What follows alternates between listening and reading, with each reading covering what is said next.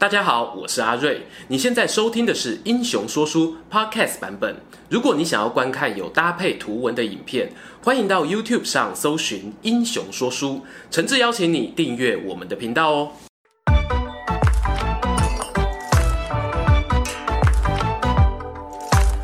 滚滚长江东逝水，《三国演义》重开机。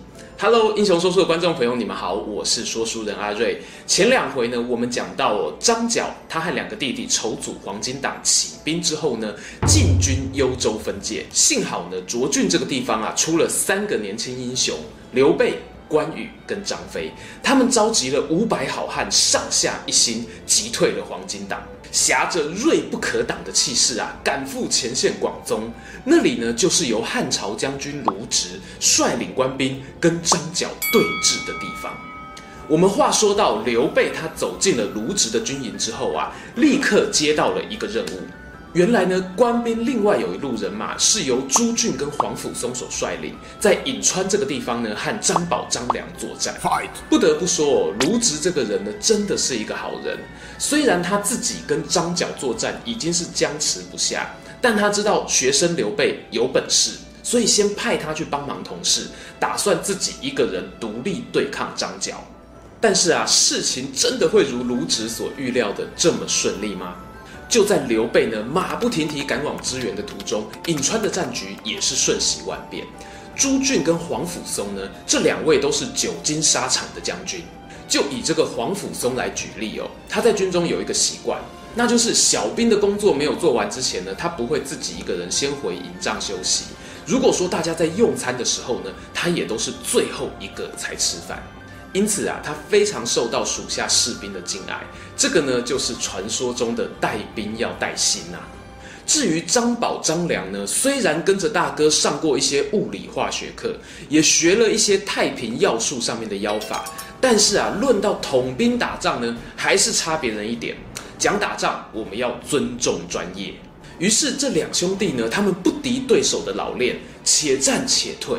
一路退到了用木材跟茅草所搭建的城寨当中。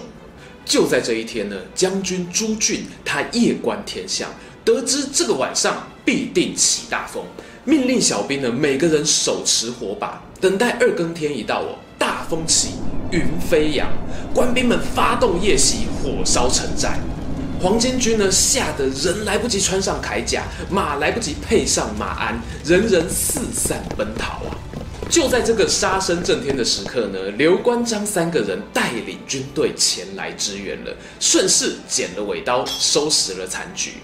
刘备就问这个皇甫嵩将军说：“啊，诶，我是奉卢植老师的命令前来帮忙的，不知道你有没有看到张宝、张良两个人逃往何方呢？”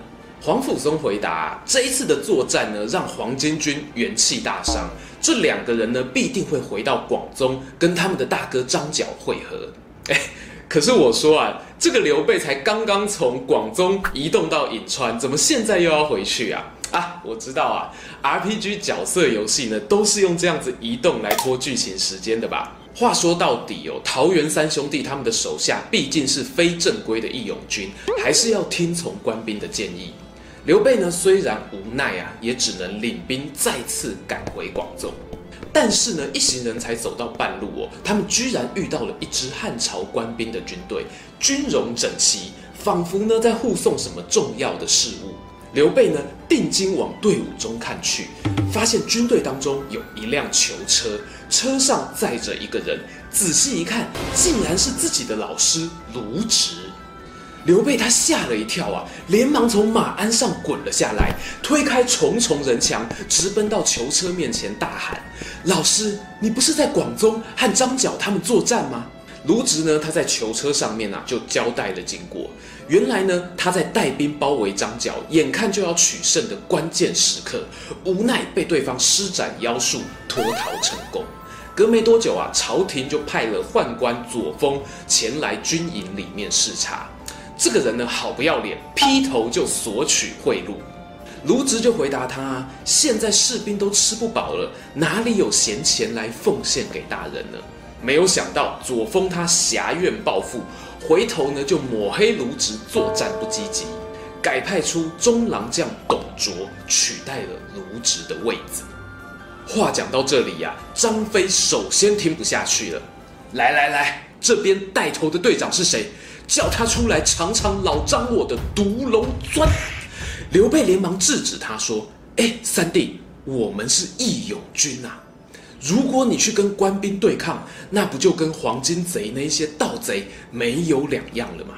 被刘备这么一劝说啊，关张二人跟卓俊五百壮士只能够用着不甘心又无能为力的眼神，看着押送卢植的官兵慢慢的离开了。这边关羽呢，看到刘备心不在焉啊，就建议他说：“大哥啊。”卢植老师既然已经被人陷害，我们现在去广宗也帮不上忙啊，不如就回到涿郡看看能做点什么吧。刘备点头同意了，带着一行人往北边走去。大概过了两天的路程呢，刘备经过一个小山丘旁，听见山后啊隐约传来人马杂踏的声音。于是刘关张三个人登高一看，哇，满山遍野的汉朝官兵啊！这些人都往自己的方向撤退过来，而在官兵后面追赶的是一片黄澄澄的旗海。黄色人海当中呢，竖了好几面大旗子，上面写着“天公将军”四个字。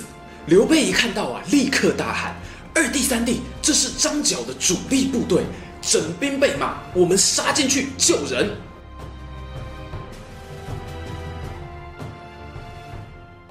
就说这涿郡五百壮士啊，其实已经闷了好几天了。大家在行军的过程当中，每个人都互相抱怨：出来这么久哦，打没有几场仗啦。汉朝官兵有够弱哦，派我去肯定不一样啦。一看到现在终于有机会大展身手，那更是人人奋勇争先，想要一吐怨气。反观呢，黄金党那边的人马，本来是一路猫追老鼠。追着官兵打，好不开心。突然呢，半路杀出来一队奇怪的人马，带头的三个人呢，好像嗑药一样的往自己冲过来，心里呀、就先怕了。两军一接触呢，黄金党这边就节节败退，四散奔逃。而刘备志在救人啊，就没有继续追击。很快的呢，护送这一队官兵就地安营扎寨。一问之下呢，方知带领这一队官兵的人啊，正是朝廷派来取代卢植老师的董卓。这个董卓呢，身形壮硕，留着跟张飞一样的大胡子。他是凉州陇西人，年轻的时候啊，他就骑马打仗，颇有名声。不过个性呢，素来骄傲。他看到刘关张三个人是救命恩人哦，一开始还以为是地方官前来帮忙，一问之下发现，哇！只是卓俊的义勇兵啊，这个哇，翻脸比翻书还快。来人，送客。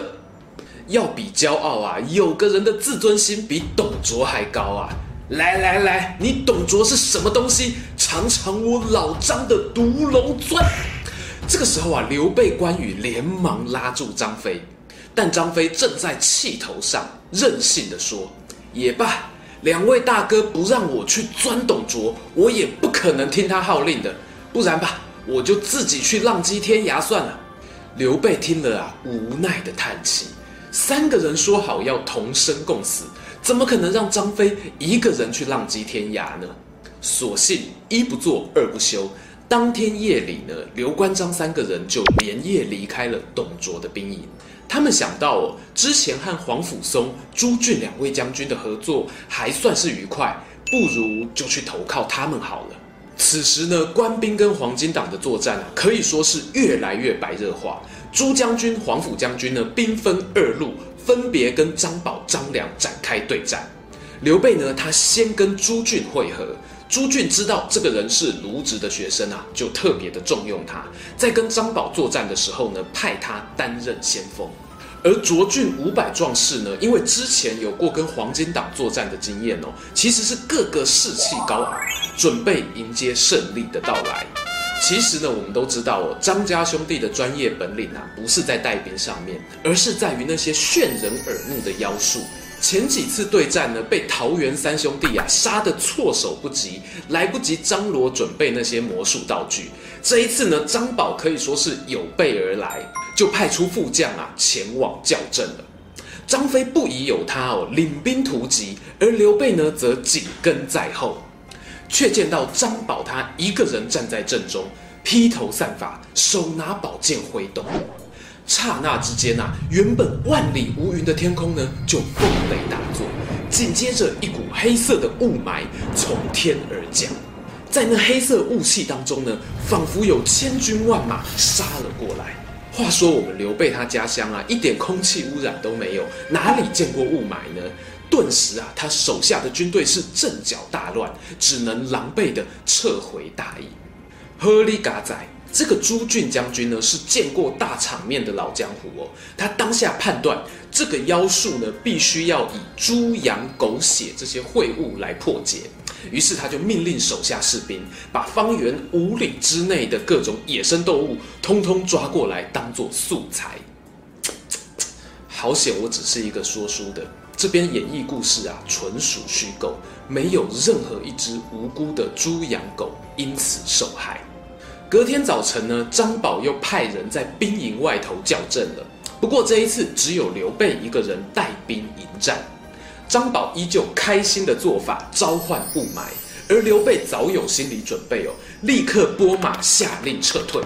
张宝呢则紧追在后，追到一座小山坡前的时候呢，突然听到左右两边砰砰巨响，从山坡上面冲下两路人马。正是我们埋伏已久的关二哥张三爷，见到关羽跟张飞他的士兵啊，人手一袋猪血鸭血，就往那个席卷而来的黑色雾气泼洒过去，哗啦啦一阵东西落地的声响。原来那些幻觉啊，全是纸做的小人小马。而刘备这一边呢，他听到两侧传来兄弟关张二人带兵冲杀的声音。他也在马背上猛地扭腰过来，拉满弓弦，对准张宝那一个地公将军的旗帜，就是一箭，正中张宝的左手背。黄巾党人呢，眼看主帅中箭哦，吓得是兵败如山倒，逃入阳城当中，紧闭城门。而刘关张三个人呢，在战场上面清点兵马。这个时候啊，发现黑雾早就已经散去。抬头一看呢，是一片清爽的蓝天。虽然我们讲哦，汉朝的朝廷腐败归腐败，但他既有卢植、皇甫嵩、朱俊这些有能的将军劳心劳力，又有像刘备这样的地方义勇军加入讨贼，接连几次的关键战役啊，打败了张角三兄弟之后呢，黄巾党的声势已经大不如前了。这边呢，朱俊和刘关张等人啊，把张宝包围在城中。一边呢，就派出人去打听皇甫将军的消息，得知一个天大的喜讯啊！原来呢，那一个看不起刘备的董卓，因为一直打败仗，所以兵权呢被皇甫嵩取代了。而大贤良师张角呢，不知道是不是因为多行不义，违背了南华老仙在山洞当中对他的叮咛。又或者是哦，他对失控的人民暴动感到内疚，在皇甫嵩接掌董卓的军队之前呢，张角就已经离开人世，由他的弟弟人公将军张良呢继承了他的职位。正所谓啊，民意如流水，东飘西流无常轨；民意如月亮，初一十五不一样。原本呢，挟带着庞大支持度而窜起的黄金党。靠着有效的行销手法呢，迅速扩张他们的势力。但是在数量变得庞大之后啊，因为没有办法有效的控管内部秩序，又不能够满足信徒的温饱需求，一旦碰上官兵组织化的镇压呢，最终还是要面临溃败。失去了精神领袖张角的黄金党呢，他们只剩下困守城中的张宝，还有被皇甫嵩节节进逼的张良。皇甫将军呢，神勇无双哦，连七拉七，每战皆胜，在阵前斩下了张良的首级。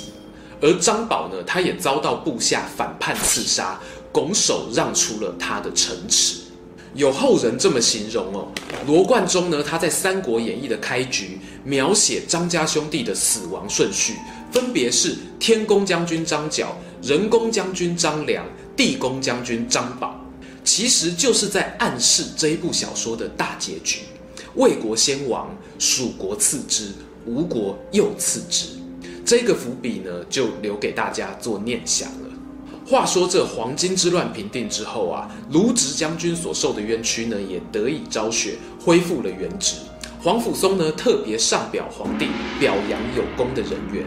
除了涿郡的刘备以外呢，来自谯郡的曹操，还有吴郡的孙坚等人呢，也各自有封赏。这场动摇国本的民乱虽然告一段落，但是民间不满的声浪却越来越高。朝廷里面呢、虽然有像卢植那样认真办事的官员，但是更多的却是想要大捞一笔的野心家。到底刘备、曹操、孙坚，或者是有其他人可以拯救东汉王朝吗？且听下回分解。